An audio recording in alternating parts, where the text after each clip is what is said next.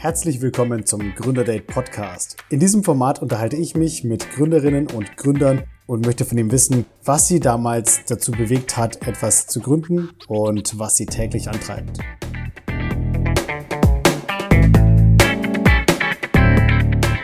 Ja. Was ich halt so gemerkt hatte, ist, dass wir beide eigentlich auf unterschiedliche Art und Weisen immer so, so, so eine gewisse Form von Neuanfang äh, gestartet haben. Ähm, ja. Hier war es ja so diese Entscheidung, zu sagen, ich möchte zwar weiterhin nebentätig, äh, also nebenberuflich noch in der Festanstellung bleiben, aber ich äh, möchte diesen Start wagen, raus aus dieser Komfortzone auch ein bisschen und äh, ins Coaching gehen. Und zwar mit einem mhm. ganz spezifischen Schwerpunkt und dementsprechend auch, ja, einfach mal weiterkommen, ja. Mit dem Wissen, ja, der Komfort äh, von vollem Gehalt auf halbes Gehalt, sage ich jetzt mal übertrieben, äh, und sonstige Sachen ist halt schon eine gewisse Herausforderung, ja. Und bei mir war es halt so, ich habe das, äh, ich weiß nicht, ob es gut, schlecht, naiv oder einfach clever war, äh, mit dem Alles- oder Nichts äh, äh, äh Entscheider gemacht, sage ich mal, und mich dazu entschieden, einfach zu sagen, gut, ich mache jetzt einfach mal mein eigenes Ding zu 100 Prozent und starte den Neuanfang. Und ich glaube, das ist einfach eine echt mega coole Sache, wenn man sagt für sich, man macht einen Neuanfang, man startet einen Neuanfang, egal in welcher Weise äh, hat immer Vorteile, hat Nachteile. Und über die beiden Sachen wollen wir heute uns mal so ein bisschen austauschen, über Erfahrungswerte und auch das, was wir vielleicht mal so, so der Hörerschaft so an, an Learnings mitgeben können. Ja. Vielleicht so als Einleitung dazu nochmal, als ersten Punkt. Ähm, es gibt da so dieses, äh, ich meine, wir sind beide Ingenieure, äh, diese klassische Weisheit durch Null zu teilen geht nicht. Ne? Das ist einfach mathematisch nicht möglich. Das heißt, wenn du Null irgendwie als Wert nimmst, der irgendwie doch da sein sollte, und dann von 0 auf 1 kommen möchtest, um überhaupt mal loszukommen, ist dieser Schritt so gesehen unendlich weit. Der Schritt von 1 auf 10 zum Beispiel ist dann halt nur ein Faktor von ein Zehntel, also das ist halt was ganz anderes einfach. Ne?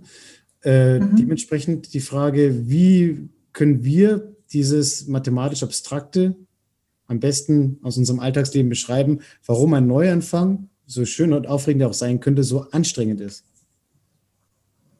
Ja, also einmal, ich sagte ja schon, dieses Zitat von Hermann Hesse finde ich ja so schön. In jedem Anfang wohnt ein Zauber inne. Und es ist ja auch so, wenn wir immer was Neues beginnen, dann, dann ist es ja auch so wie so ein kleines Wunder ja? oder so dieses, der Traum, wie könnte das werden? Und in dem Sinne glaube ich, oder meine Einschätzung ist, dass äh, wenn jemand diesen Schritt wagt, ob 50 Prozent, 30 Prozent oder 100 Prozent in, in sein Ding zu machen, dann ist es ja auf jeden Fall eine Entscheidung aus dem Herzen heraus. Also das zu tun, was, was einen antreibt, den eigenen Motor sozusagen auf Vollgas beschleunigen und losfahren. Und ähm, was mir ähm, immer geholfen hat, weil am Anfang ist es natürlich so, dass es so viel mega Arbeit, weil du gar nicht weißt, wo du irgendwie anfangen sollst. Und für mich war es immer so gewesen, ähm, ich arbeite immer danach zu sagen, okay, anfangen heißt, ich komme ins Tun, ich ähm, ja, bringe etwas voran, um ein Ergebnis zu haben. Weil dieses Ergebnis, also du musst immer ein Ergebnis haben. Am Ende des Tages, am Ende der Woche, am Ende des Monats muss ein Ergebnis da sein, um zu entscheiden, ist es das richtige Ergebnis oder muss ich da nochmal nachjustieren, ob fein, ob grob nachjustieren.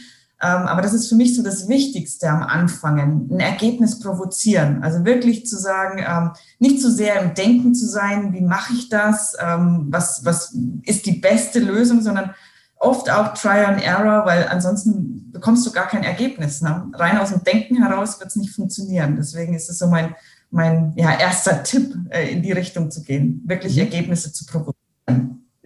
Wenn wir irgendwas tun und auch sehr lange tun, gerade im beruflichen Sinne, dann, hm. sorry, äh, dann ist es ja so, wir sind ja auch in einem gewissen Umfeld integriert, sage ich mal, ne? beruflich. Wir kennen die Leute irgendwann besser, wir gewöhnen uns an die Leute, die Leute gewöhnen sich an uns und das ist einfach mhm. so für uns so das Normale. Und auch unsere privaten Gespräche, sage ich mal, die auch nicht selten, denke ich mal, auch in irgendeinem Rahmen auch mit der Arbeit zu tun haben, äh, zeigen ja auch oft, dass wir uns in einem normalisierten Umfeld dann bewegen. Wenn wir uns aus diesem normalisierten Umfeld des Tuns und des Seins dann später auch rausbewegen, dahingehend zu sagen, ich mache etwas ganz Neues, dann fühlt sich das immer so ein bisschen an, noch wie so, so ein disruptives Element. Und nicht selten, glaube mhm. ich, auch die Leute sagen, warum machst du das? Dir geht es doch gut, du machst es doch toll, das Zeug. Äh, was weiß ich was. Also da habe ich auch ganz viele tolle Sachen äh, gehört aus dem Umfeld, die mich zwar einerseits nerven, die ich andererseits jedoch auch gut nachvollziehen kann. Jetzt ist natürlich die Frage, wie stark beeinflusst einen oder wie stark hat auch dich das Umfeld, ich sag mal, mhm. ja, beeinflusst, vielleicht auch ein bisschen eingeschüchtert, als du gesagt hast, ey, ich habe einen coolen Job, ich mache jetzt nur noch halbtags, ich mache noch was anderes. Mhm. Total spannend, dass du das fragst, weil ähm, ich habe erst heute mit, mit einer Klientin darüber gesprochen, weil wenn, wenn man fest angestellt ist, dann, dann ist es immer so der Blick zum Chef, ist es, ist es richtig, was ich mache? Ne? Ist es gut, was ich mache? Ne?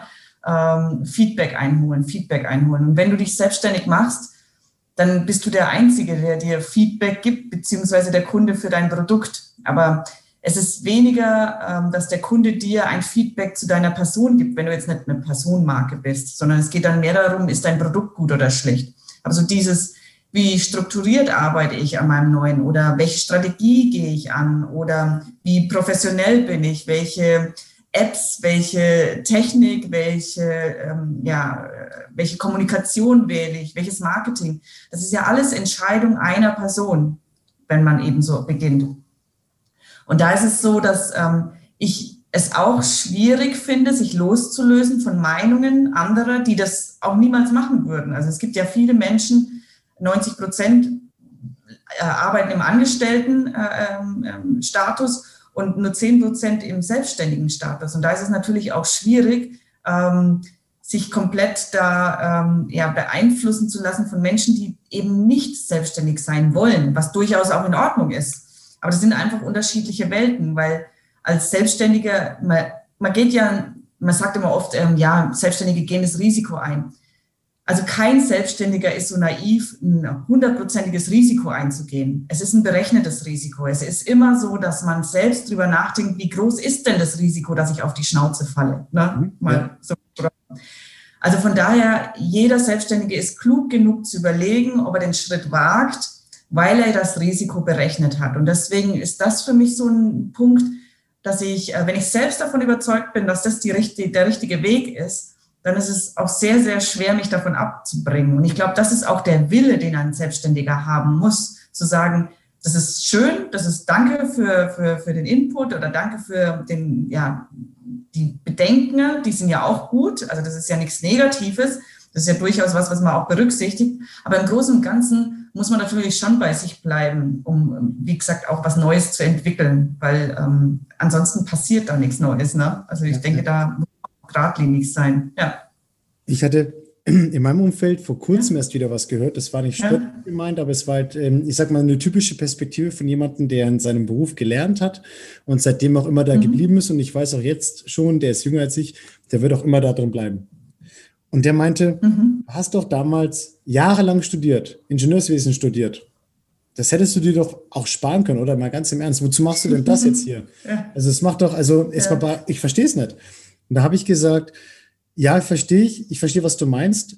Nur glaube ich, dass ich mit der Art und Weise zu denken ne, im Studium, du lernst auch Prinzipien. Ja, du lernst ja nicht nur keine Ahnung, Mitternachtsformel mal mit fünffacher Ableitung und sonstigen Kram im Ingenieurstudium und sonstige mhm. Sachen, sondern du lernst auch in gewissen Prinzipien zu denken, ja. Und ich glaube, dieses Art, diese Art zu denken hilft mir auch bei den Sachen, die ich mache, ja. Sei es, sei es hier bei der Gründerromanze oder auch bei meinem anderen Startup. Ähm, so gesehen hätte ich das Studium zwar nicht gebraucht, aber es ist jetzt mit diesem Wissen, mit diesem Erfahrungswert eben etwas, was das nochmal ergänzt bei mir. Also ich sehe das auch so ein ja. bisschen aus der Perspektive bei der Politik. Wenn du dein Leben lang Politiker bist, dann fehlt dir vielleicht hier doch ein bisschen der Tiefblick in irgendeiner Branche, in irgendeiner Tätigkeit, in der halt viele andere Politiker auch schon mal waren, ja. Wenn jemand aus der mhm. Agrarindustrie kommt oder Anwalt ist oder sonst wo tätig war schon mal, dann hat er in irgendeinem Bereich schon einen Einblick und hat auch, ich sag mal, was anderes gesehen. Und das kann dir den Horizont unfassbar erweitern und ich denke in vielerlei Hinsicht dir selber helfen und auch wenn es um Ergebnisse geht, die du schaffst, dann auch nochmal so irgendwo das Ergebnis nochmal ein bisschen aufwerten. Ist jetzt ist so meine Absolut. Haltung dazu. Ne? Ähm. Und es ist auch so, Patrick, du wärst nicht der Mensch heute, der du bist, wenn du nicht diesen Weg gegangen bist, ja. äh, wärst. Ja. Also es ist ja auch so, es geht natürlich auf der einen Seite um das Wissen, das man in dem Studium mitgenommen hat, äh, dass man in verschiedenen Berufszweigen, wo man eben tätig war, mitgenommen hat. Aber es ist ja nicht nur das Wissen, das man mitnimmt, sondern auch die Erfahrung. Welche Führung möchte ich haben? Wie wär, was wäre mein Führungsstil zum Beispiel? Mhm. Oder wie ich strategisch ein Unternehmen vorantreiben? Man muss ja Erfahrungen sammeln, um zu sagen, so möchte ich es nicht machen oder das wäre nicht meine Art und Weise. Und deswegen würde ich, also ist meine feste Überzeugung, genau wie deine, der Weg ist da das Ziel. Und da ist kein Studium, kein, und wenn es ein abgebrochenes Studium ist, dann ist es eine Erkenntnis. Es ist wieder ein, wieder ein Ergebnis, ähm, das dem, dem, der Persönlichkeit hilft. Wie geht man damit um? Was macht man daraus? Also ich bin da absolut bei dir. Das ist wichtig, diesen Weg zu gehen. Und da ist nichts umsonst gewesen. Nichts, nichts. Da fällt mir gerade auf, du hast ja gemeint, auch dieses Scheitern oder dieses Erkennen, das ist nichts für mich, ist gut und wichtig. Ja. Jetzt haben wir, glaube ich, trotzdem gerade bei uns in der Gesellschaft noch so eine gewisse Haltung zur Fehlerkultur, ne, dass mhm. automatisch böse sind und schlecht und schlimm. Ich weiß nicht, siehst du das genauso? Hast du da, also hast du einen ähnlichen Blick dazu, zu diesem Thema Fehlerkultur? Also ich habe einmal aus, der, aus, der, ja, aus dem Angestelltenbereich natürlich, ich bin ja Personalleiterin, da geht es ja auch nochmal darum, welche Werte hat man im, im, im Unternehmen. Und keine Fehlerkultur zu haben, das ist das Schlimmste, was ein Unternehmen äh, haben kann, weil natürlich dann alle Fehler so unter den Teppich gekehrt werden und nie eliminiert werden. Also jeder Fehler, man, man gibt keinen Fehler zu oder ähm, man, man schämt sich dafür, wenn was Schlechtes passiert ist. Bei uns in der Firma heißt es zum Beispiel Bad News First. Das heißt, schlechte Nachrichten als erstes. Und es wird nicht der bestraft, der die Nachricht überbracht hat, weil das ja auch immer so ein Gedanke ist, sondern es ist gut, schlechte Nachrichten zu vermitteln, gibt uns eine Chance, besser zu werden. Und deswegen ist eine Fehlerkultur ist absolut wichtig und auch sich selbst einzugestehen, hey, das ist nicht mein Weg, das passt nicht zu mir. Also nicht zu verzweifeln, zu sagen, ah, jetzt habe ich die letzten fünf Jahre irgendwie in der falschen Stelle verbracht ja, dann hat es halt fünf Jahre gebraucht, bis man sich darüber klar war, dass es das nicht ist. Also das braucht ja manchmal so einen Prozess einfach. Also von daher, mhm. es gibt Fehler, sondern der hat einen ja dahin gebracht, wo man, wo man heute ist. Ne? Mich erinnert das an eine Aussage von Markus Zerenak, der auch äh, ist ins Bereich, in, die, in dem Bereich Coaching, im Bereich Coaching tätig ja. ist, einer, den ich, mhm. dem ich damals eine kurze Zeit mal online gefolgt bin, vor fünf, sechs Jahren ist das gewesen. Ähm, der meinte damals sogar, dass er zwölf Jahre unglücklich im Job war, da bin mhm. ich, muss ich sagen, ich war jetzt nicht richtig unglücklich, also phasenweise schon, aber nicht so krass. Das waren trotzdem nur fünf Jahre und da muss ich sagen, dass mir zumindest dieser Vergleich, also dieser quantitative Vergleich, irgendwie so ein bisschen hilft, weil ich sagen kann, okay, gut, ich habe jetzt nicht ganz so viel Zeit in Anführungszeichen ähm, gebraucht, um, oder wie soll ich das beschreiben? Dieses Lebensseminar ging bei mir nicht so lange wie bei ihm in dem Bereich. Mhm, ja. Das ist vielleicht ja. schon ganz gut. Auch dadurch, dass es eben Menschen wie ihn gibt, die das eben auch nochmal beschreiben oder betonen eben, ne, dass es eben möglich ist, einfach daraus zu lernen und zu sagen, mhm. auch jederzeit kannst du einfach mal diesen Schritt wagen und rauszugehen. Ähm, ja. Was ich gemerkt habe, ist, es ist halt schon, wie vieles im Leben, eine Veränderung. Ne? Man mhm. kauft sich mal ein ganz neues Kleidungsstück in einer anderen Farbe, was man nicht gewohnt ist ähm, man zieht in einen anderen Ort oder man entscheidet sich beruflich für was ganz anderes. Alles ist eine gewisse Form von Veränderung. Und Veränderungen sind ja doch irgendwie immer auch anstrengend ne, für den Körper. Du hast auch gemeint, ja, du bist erstmal dein eigener Chef, musst mit der Feedback-Kultur umgehen, weil du keine mhm. Feedback-Kultur mehr hast, wo du der Empfänger bist von oben herab, der das empfängt, mhm. sondern du gibst dir selber Feedback meistens über das, was du tust, über deine Entscheidung, über deine Arbeit. Mhm. Ähm, und abgesehen von der Feedback-Kultur, Veränderungen. Ich glaube, dass das ein unfassbarer Prozess auch ist, ne, den man dadurch lebt, für sich in der Selbstständigkeit dann. Also bei mir hat es zum Beispiel zwischen Beendigung aus dem Job und dem richtigen mhm. Gefühl verinnerlichen, dass, also, dass ich das fühle, diesen für mich richtigen Schritt auch fühle, dass er richtig und toll ist. Es hat bei mir Monate gebraucht dass mein Körper gesagt wie lang. Wie viele Monate würdest du sagen? Wie lange dauert so ein Prozess? Ich kann es nur für mich sagen, drei Monate hat es mhm. ungefähr gedauert. Dann habe ich für mich gefühlt, jetzt bin ich komplett raus. Emotional, mhm. mental, mhm. unterbewusst raus. Das hat echt gedauert. Finde ich, aber drei Monate finde ich gar nicht so lang, ganz ehrlich. Ich finde es auch nicht lange, aber es ist halt länger nee. als. Weißt du? Jetzt auf gleich. ja, es also, ist. Aber, ja du siehst die Konsequenzen sofort. Du hast ab dem ersten Tag danach keine Meetings mehr, keine Anwesenheitspflicht mehr, kein Gehalt mehr. Also du siehst die Konsequenzen yeah. sofort, du verstehst die Konsequenzen sofort, kannst auch sofort dementsprechend handeln. Jetzt kann ich mich mhm. voll auf meine Sachen konzentrieren und mache das auch. Aber hast du das interessant, wie lange das gedauert hat, bis die, bis, bis, bis das so, bis ich das so voll nachgefühlt habe. Ja. Wann hast du dann angefangen, äh, gleich für das Neue zu arbeiten? Und hast du das wirklich ab dem ersten ähm, ja, Verkünden, bist du dann sofort in die, in die, mit der Brille Selbstständigkeit losgelaufen? Ich sag mal so, ich habe davor schon währenddessen immer nebenher, das war auch bekannt, äh, dran gearbeitet, mhm. war im Kopf schon damals viel dabei und habe ja. dann gewusst, jetzt kann ich wirklich. Und jetzt habe ich ja. auch nicht die Gewissensbisse, wenn ich mal einen Ticken früher Feierabend mache und dann noch dran zu sitzen an den Themen, äh, damit zu kämpfen gehabt, sondern ich war einfach frei, unbekümmert und konnte loslegen. Es hat auch keinen Menschen interessiert mehr. Ja. Mhm. Äh, ja. Ob ich dann meine Arbeit in Anführungszeichen mache, wenn ich dann noch nebenher tätig bin, sondern auf einmal bist du dann Vollzeit nur für dich verantwortlich. Das war schon echt spannend. Ja. Also ich habe gesagt, ich möchte schnellstens Gas geben. Ich mache, ich gehe diesen Schritt raus aus der Firma mhm. für die Selbstständigkeit, für diese Ziele, eben dieses Freiheitsdreieck, was ich mir äh, auch in meinem Büchlein, was ich geschrieben habe, eben äh, verewigt habe. Für dieses mhm. Freiheitsziel mhm. ähm, mache ich das.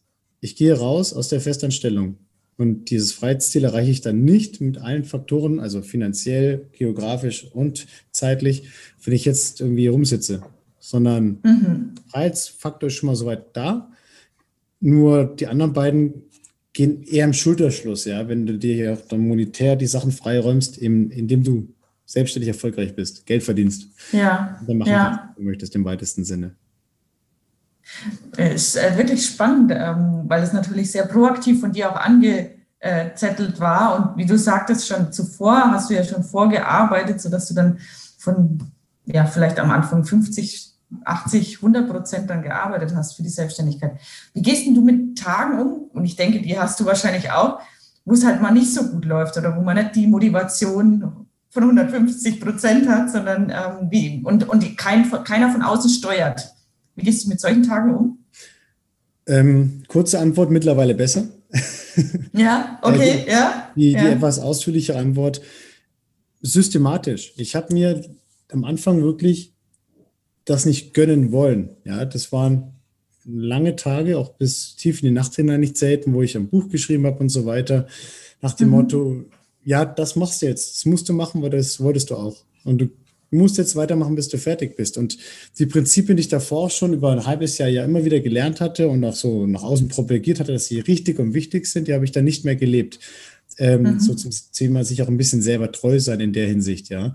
Ähm, das ja. bedeutet im Klartext, ähm, was ich mittlerweile wirklich immer besser kriege, ist, dass ich bewusst halbe Tage, ganze Tage gar nichts mache. Mhm. Äh, regelmäßig meine Powernaps mache und sage, ey, ganz im Ernst, lieber dreimal am Tag mal kurz hinlegen, entspannen, als sich da krampfhaft von Laptop so Haare raufen, ja. mal ganz kilo zu machen, bis dann vielleicht dann doch irgendwie durch Zufall irgendwas Besseres rauskommt, nur weil ich mich besser fühle damit. Mhm. Äh, in der klassischen Arbeitswelt habe ich das hier und da mal erlebt, ist es so gewollt, ja, du gehst zum Mittagessen, eine halbe Stunde, bla bla, Futter, Futter und danach, wenn das Mittagstief kommt, sitzt du da und tust beschäftigt zwei Stunden, bis du dann mal wieder einigermaßen klar bist ja. und da setze ich halt entspannt ins Meeting rein, ähm, weil Präsenzzeit ist ja gleich Arbeitsleistung, das habe ich oftmals gelernt von Leuten im Mindset und äh, wenn du dann wirklich selber Ergebnisse erzielen musst, habe ich gemerkt, für mich zumindest, ich weiß nicht, ich kann nicht für andere sprechen, ich kann nur für mich sprechen, nee, so, so konterintuitiv wie das wirkt, aktiv Pausen machen, auch längere Pausen machen, Auszeiten nehmen. Ja, finde ich gut. Gerade wenn du so, so ja. geistige Tätigkeiten machst, ja, weil ich muss ja nicht handwerklich was zusammen produzieren. Ja.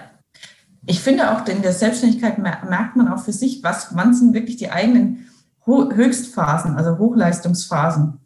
Und die passen halt teilweise nicht zum ganz normalen Standard äh, Berufsleben 9 to 5, sondern da merkst du halt, also ich bin zum Beispiel absolut Frühaufsteher mhm. und da ist es wirklich dass ich früh um, um, um 5 Uhr oft aufstehe und dann früh die Phase bis 9 Uhr, da arbeite ich so viel wie für sechs Stunden statt für, also von drei Stunden für sechs Stunden Output. Und das, das finde ich super spannend, genau seinen eigenen Biorhythmus zu kennenzulernen und nach dem zu arbeiten. Ja, ja sehr je weniger, je weniger, ich sage ich mal, äh, Gruppen- oder Team, arbeitsabteilungsbedingt du da Verknüpfungen hast, die dich eben in gewisse ja. Prozesse reinzwängen, was ja auch nach, es ist ja mhm. nachvollziehbar, ne? es ist ja logisch, gerade je größer das Unternehmen ist, man muss halt irgendwie auch alles zusammenpassen.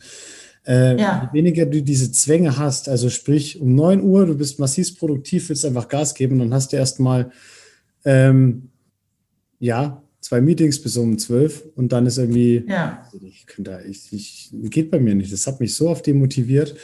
Äh, ich habe den Grund, den, den, Hintergrund dafür, warum man das so macht, verstanden. Ich habe einfach gesagt, ich kann das aber für mich auf Dauer nicht akzeptieren. Ja, oh passt nicht, ne? Ich, ähm, ich glaube, Ich schaue gerade mit auf die Uhr noch. Ich hatte einen Punkt von dir. Genau. Ähm, Yvonne, genau, wir muss, man muss dazu sagen, wir sind ja auch gut vorbereitet. Ne? Das ist ja nicht alles spontan, was wir machen. Ich habe, du, hast, genau. du hast im Vorgespräch gesagt, dass du Vorbilder, nicht ein Vorbild, sondern Vorbilder in der, ja. als für die Orientierung nutzt, weil du sagst, du möchtest dir gerne ein Puzzle aus verschiedenen Menschen, die in verschiedenen Bereichen Vorbilder für dich sind, zusammensetzen. Richtig, das genau. Heißt, ja. Ja, also bei mir ist es so, ich habe lange Zeit gesucht nach dem einen Vorbild, weil es natürlich gut ist, nach Vorbildern sich zu orientieren und zu sagen, okay, da möchte ich hin, in die Richtung möchte ich gehen. Ähm, aber ich habe für mich gemerkt, dass es da keine ein, eine Person gibt, die das Vorbild ist, sondern es sind ganz viele verschiedene Puzzleteile, ähm, wo ich sage, der, bei dem einen gefällt mir der Auftritt zum Beispiel, ich meine, ich bin ja auf Instagram auch unterwegs, da gefällt mir der Auftritt einfach, beim nächsten ähm, ist es die Präsenz, die er auch in IGTVs hat zum Beispiel. Oder ähm, ich merke auch, dass ähm, so dieses, ähm, ja, Marketingkonzept, das man ja jetzt auch so mitbringt, dass das eben auch nicht so mein Ding ist, also irgendwelche Funnels und irgendwelche automatisierten E-Mails, das, das, ist mir, das ist mir zu automatisiert, obwohl ich ja Maschinenbauer bin. es ist so, dass ich dieses Coaching auch als nahbares Erlebnis ähm, eben ähm, ja auch möglich machen möchte. Und deswegen sage ich mir, das passt heute, passt es nicht zu mir. Und deswegen mhm. habe ich halt mich die Vorbilder gefunden, die, die einfach, ja, den, wo ich mir Eigenschaften abschaue. Und das ist, das ist ähm, auch eine gute Strategie, wenn man merkt, ähm, ich habe nicht das eine Vorbild, sondern ich habe ich habe da ganz viele verschiedene und ich pick mir da überall was raus. Und das kann ich auch wirklich empfehlen. Ich nenne bewusst jetzt keine Namen, weil es darum geht, dass jeder für sich auch ähm, mhm. mal ähm, ja, für sich die, diese, die, diese Namen definiert. Einfach eine andere Möglichkeit definiert. Ja. Mensch, jetzt wollte ich dich gerade nach Namen fragen, aber jetzt hast du mich da ausgebremst. Aber dann werde ich jetzt auch, kein, werde ich jetzt auch keine Namen sagen. Aber okay, einen, einen möchte ich trotzdem loswerden. Äh, ja, im, also im großen Sinne im prominenten Bereich, und zwar Finn Kliman, weil mhm. äh, der im Kern das ein bisschen, nicht ein bisschen ganz stark lebt, was irgendwie auch in mir steckt, dieses äh, am besten verschiedene coole Sachen machen, und zwar gleichzeitig. Mhm weil es auch mehr Energie gibt, obwohl es konträr zu diesem Fokusthema läuft. Und ich glaube, da eine gute Balance zu bekommen, ist eine tolle Sache, was mir auch persönlich sehr, sehr gut gefällt. Und ja, ja deswegen. Ja, man, kann, man kann auch tolle Sachen machen, indem man da ein Vorbild hat für diese Eigenschaft und dann sagt, okay, wie kann ich es denn noch optimieren? Ich meine, so macht es ja jeder Produkthersteller. Der nimmt sich ein Produkt auf den Markt und sagt, okay, wie kann ich das noch perfektionieren? Wie kann ich Qualität besser machen? Wie kann ich es günstiger produzieren? Oder, oder, oder. Und so ja. kann man es auch Vorbildern machen, sich Vorbilder suchen und zu sagen, okay, das gefällt mir an dem oder ihr und was kann ich aber noch optimieren, damit es noch mehr zu mir passt. Ja, denke ich auch, ja.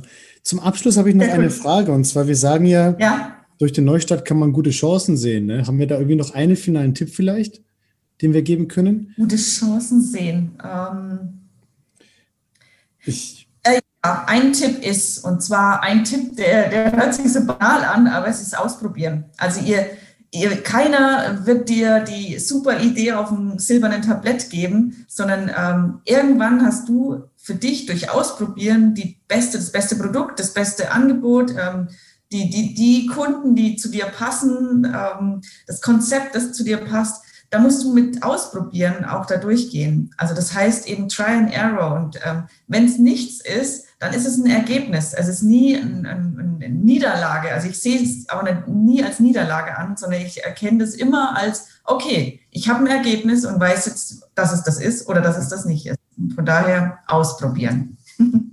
Toll, finde ich super. Also sehe ich genauso. Ja. Du kannst deinen Horizont nur erweitern, kannst du daraus lernen. Ja. Sorry, eins zu eins, ja, kann ich nur verstehen. Das ist bei mir genauso, ja. bin mit einem ja, wirklich erfolgreich gewesen, habe aber Prozesse gelernt und sonstige Sachen, die mich so viel mhm. weitergebracht haben, muss ich sagen, dass ich jetzt mittlerweile bei dem neuen Startup, an dem ich dran bin, mit einem Kollegen, äh, das hat mir, also auch mit dem, mit der Art zu denken und dem Mindset und so weiter, das hat mir, glaube ich, oder uns ohne Witz Monate gespart. Monate. Ja. In vielerlei Hinsicht. Genau. Echt. So baut eine Idee auch auf der anderen auf. Ne? Richtig, genau. Ja. Super. Schön. Ich hoffe, ich hoffe jetzt auf jeden Fall mal, dass wir für dich, liebe Hörerinnen, liebe Hörer, ein paar coole Impulse geben konnten. Wir sind auch schon wieder am Ende unserer heute, unseres heute sehr kompakten Gesprächs und würde sagen, ey, wollen wir schon mal, was wir uns als nächstes dann für ein tolles Thema haben für die nächste Folge dann? Genau, und genau. Und ich, ich wünsche allen Zuhörern auch einen guten Neustart und äh, viel Spaß beim Anfang. Macht's gut. Tschüss. Das war schon wieder mit dem Gründerdate für heute. Vielen Dank, dass du eingeschaltet hast. Und wenn du mehr zum Thema Gründung erfahren möchtest, dann schau doch gerne vorbei auf meiner Webseite gründerromanze.de oder unter dem gleichen Namen Gründerromanze auf meinem Instagram-Profil. Denn dort findest du ganz viele nützliche Informationen rund um das Thema Gründung, beispielsweise den kostenlosen Gründertypentest, wo du herausfindest, welcher Gründertyp du eigentlich bist und wo deine Stärken liegen. Und außerdem findest du dort auch mein erstes Buch, Die Gründerreise, das dich in drei Etappen souverän zu deinem eigenen Business bringt. Denn denk daran, es gibt immer genügend gute Gründe zum Gründen, du brauchst sie nur zu finden. Alles Gute, dein Patrick.